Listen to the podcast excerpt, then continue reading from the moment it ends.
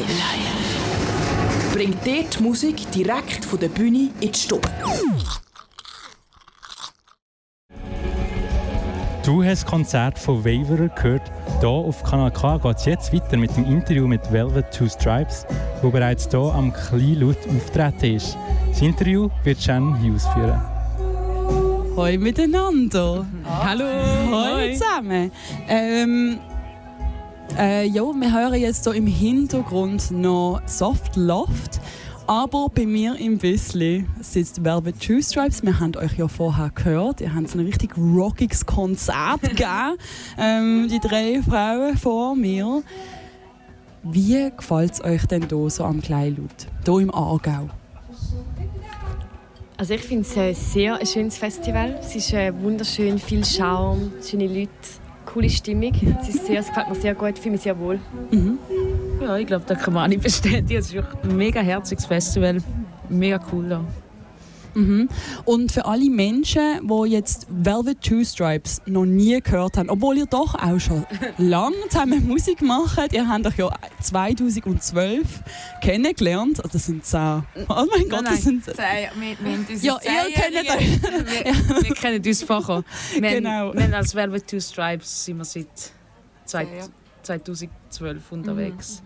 Aber also, wir haben auch alle zu dritt, also zu vier und unsere Schwester, aber auch mit der Franka haben wir schon vorher in Bands zusammen gespielt. Also wir spielen seit, wie lange? 17 Jahre. 17 Jahre. 17 Jahre. Aber Spielen wir schon zusammen in Bands, ja. ja, der Internetfolklore hat mir 2012 gesagt, bei einem Bandworkshop. Aber in diesem Fall ist die Internetfolklore nicht ganz so Nein, richtig. nein. gewesen. Das stimmt schon so. Es ist einfach, wir haben vorher noch in anderen Bands gespielt. Ah, okay. Aber 2012 ist die offizielle Gründung. Ja, Gründungsjahr 2012, 10 Jahre gibt es Velvet Two Stripes schon. Und für alle die, die es noch gar nie gehört haben, stellt euch doch einfach einmal vor und sagt, was ihr macht in der Band und was ihr am schönsten an dem findet. Ähm, ja, ich heiße Franka und ich spiele Bass. Ähm, ich finde es mega schön. Ich spiele sehr, sehr gerne Bass in dieser Band oder allgemein das Instrument. Einfach weil es eine coole Brücke ist zwischen Rhythmus und Melo Melodie. Und das, ist- das ist etwas, was mir mega liegt. Und ja, macht sehr Spass, mit Sophie und Sarah zusammen Musik machen.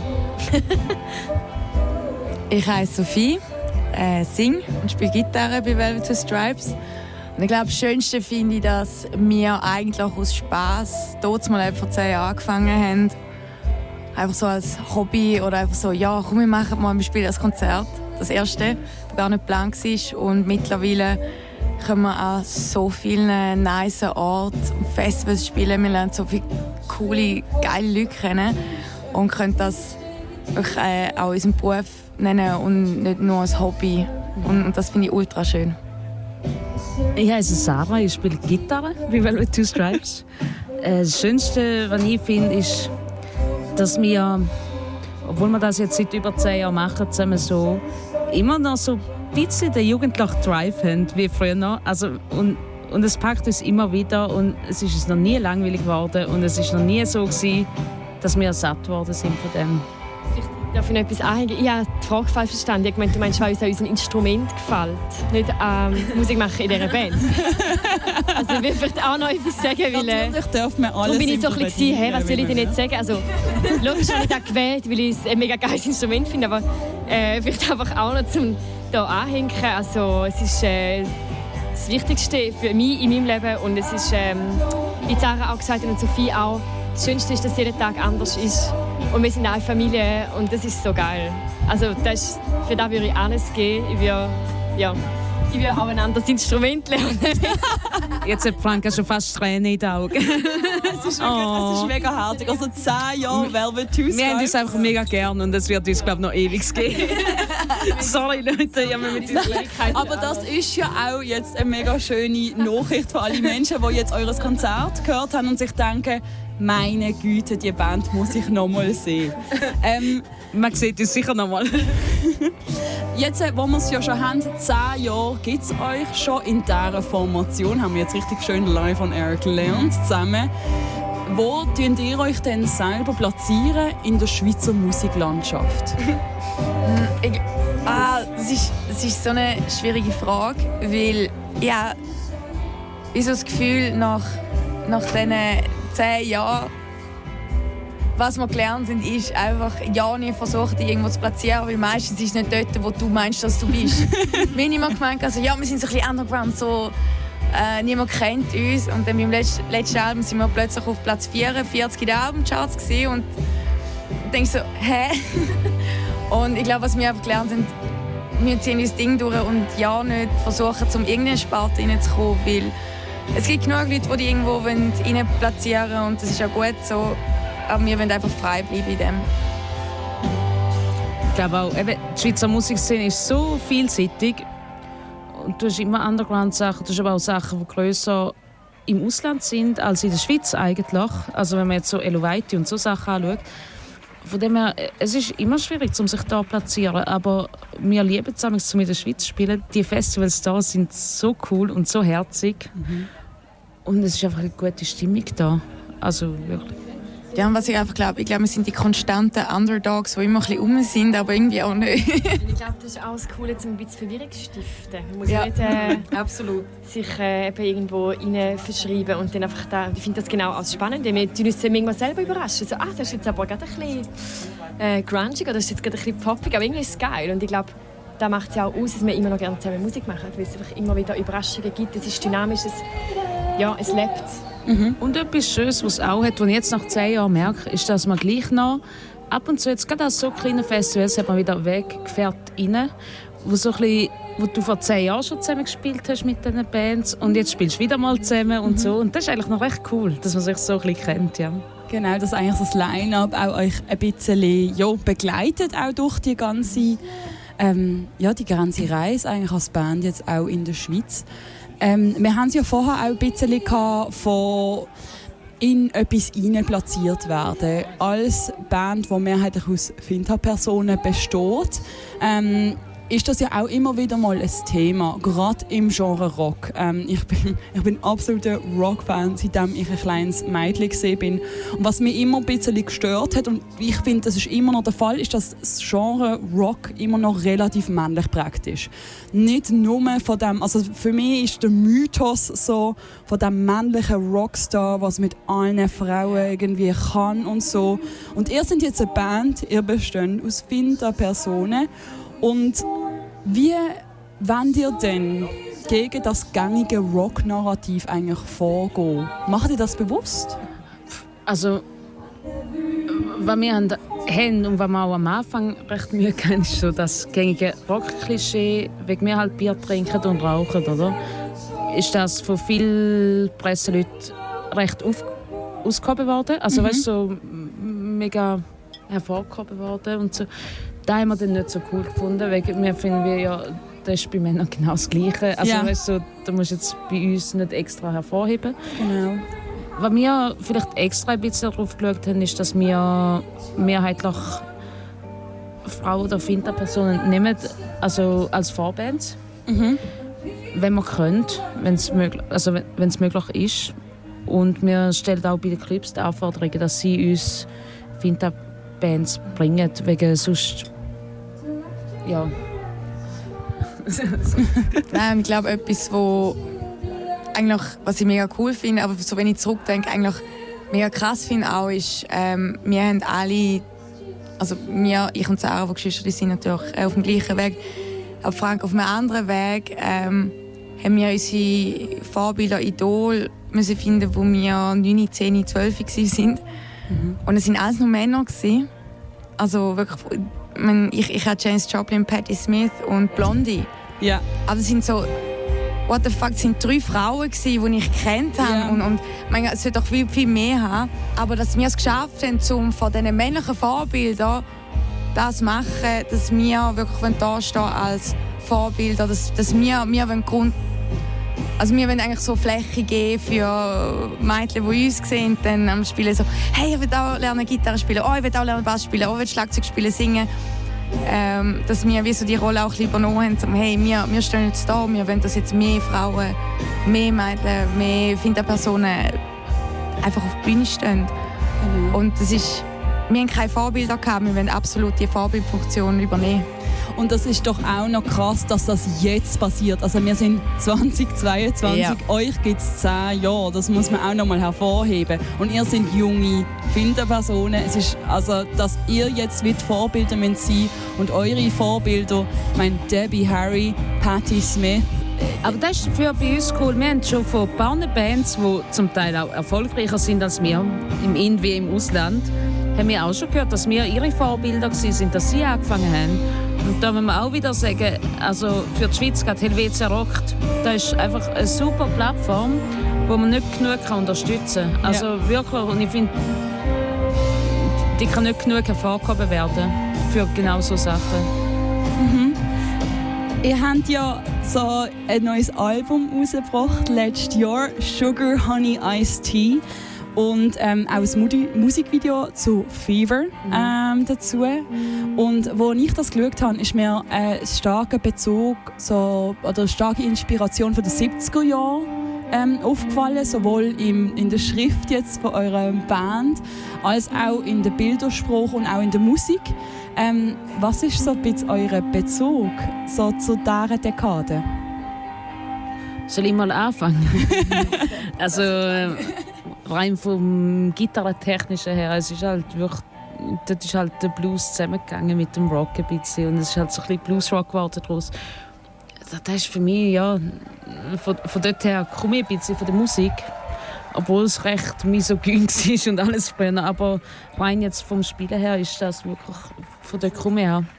Es sind halt großartige Rockalben rausgekommen, die Blues und Rockmusik und Hardrockmusik verbinden. Und ich glaube, also bei mir jetzt persönlich ist das eine riesige Inspiration. Das ist etwas, wo ich damit aufgewachsen bin, die Musik. Und das ist für mich etwas so Wichtiges. Das ist etwas, wo ich aufgehen kann, wo ich meine Identität kann entwickeln kann. Und das war für mich auch wichtig und immer noch.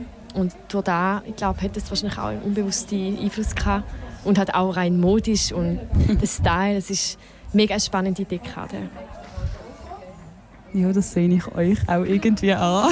Jetzt, ähm, da, ich habe irgendwie noch fragen, ich, ich habe gerade letztens einen Artikel noch eben zu Sugar Honey Iced Tea gelesen und dort ist, es geht eben auch wieder in das rein von Stereotypisieren. Und da ähm, habe ich einen Satz gelesen, äh, das hat mit dir zu tun, Sophie, ähm, ihre ähm, rauchige Stimme merkt man ihr beim Reden nicht an. Wie stehen dir? Also das ist einfach etwas, was mir rausgeht ist und das hat auch vielleicht auch wieder mit zu tun mit dem Trinken und Rauchen, das hervorgehoben wird.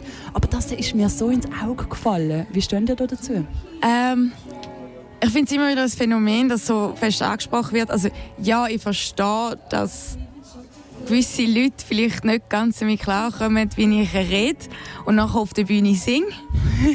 ähm, ist jetzt halt einfach so. Ähm, ich meine, Whitney Houston redet auch anders, als sie auf der Bühne singt. Ich meine, mein Gott, was sie die jedes Mal so anschreiben bei, äh, ja, bei ihren Songs. Aber ich habe ich weiß nicht mit wem das, das war, aber wirklich auch wegen dem, erst gerade letztens ein Gespräch geführt, wo gesagt hat, ja, ja, und deine Stimme, also, das klingt ja gar nicht, also du redest ja ganz anders, wenn du singst, dann ist es so Rauch und bla bla bla. und dann sind wir irgendwie auf den Henning May gekommen, von Anne-Mai Kantereit, wo er aus irgendeinem Grund gefunden hat, ihm hört man es nicht an, obwohl ich finde, ihm hört man es... Ja. Aber ihm, ihm hört man es ja eigentlich mega... Also ich finde, wenn du Interviews hörst, ihm hörst du es mega an. Und dann geht es auch wieder um den Singstil. Ich meine, wie oft muss ich mir angehören, so, ja, aber geil, wenn du so weiter singst, dann hast du in zehn Jahren nicht deine Stimme, also die Stimme nicht mehr. Ich singe schon seit zehn Jahren so. Ich kann sagen, mit großer Überzeugung, ich habe immer noch die gleiche Stimme wie vor zehn Jahren. Vielleicht nimmt es mir auch in 10 Jahren oder 20 Jahren, aber mein Gott, irgendetwas habe ich glaube richtig gemacht. Aber genau bei einem Henning Mai wirst du das nicht sagen. Ja. Wo ich finde, tut genauso seine Stimme ausreizen und genauso Rauch singen. Und, und, das sind einfach die interessanten Geschichten dann eben, wo wenn du dann mit so Kontersachen kommst, ja, was ist mit dem Henning Mai, was ist mit dem und dem, mein Gott, was ist mit dem Ozzy Osbourne, keine Ahnung was. Also, also ganz ehrlich, wer tönt schon gleich, wenn er singt und wie wenn er redet? Mir kommt niemand in den Sinn, wirklich niemand.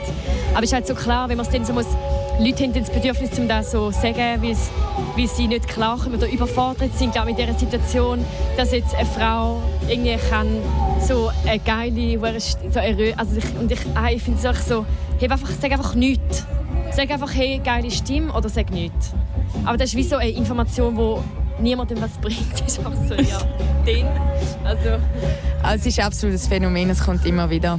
Ähm, Einfach hören, drüber stehen.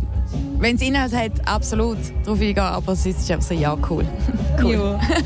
Hey, und noch eine letzte Frage, bevor dass ich euch oben entlasse, weil in diesem Bus wird es ja auch ein bisschen warm.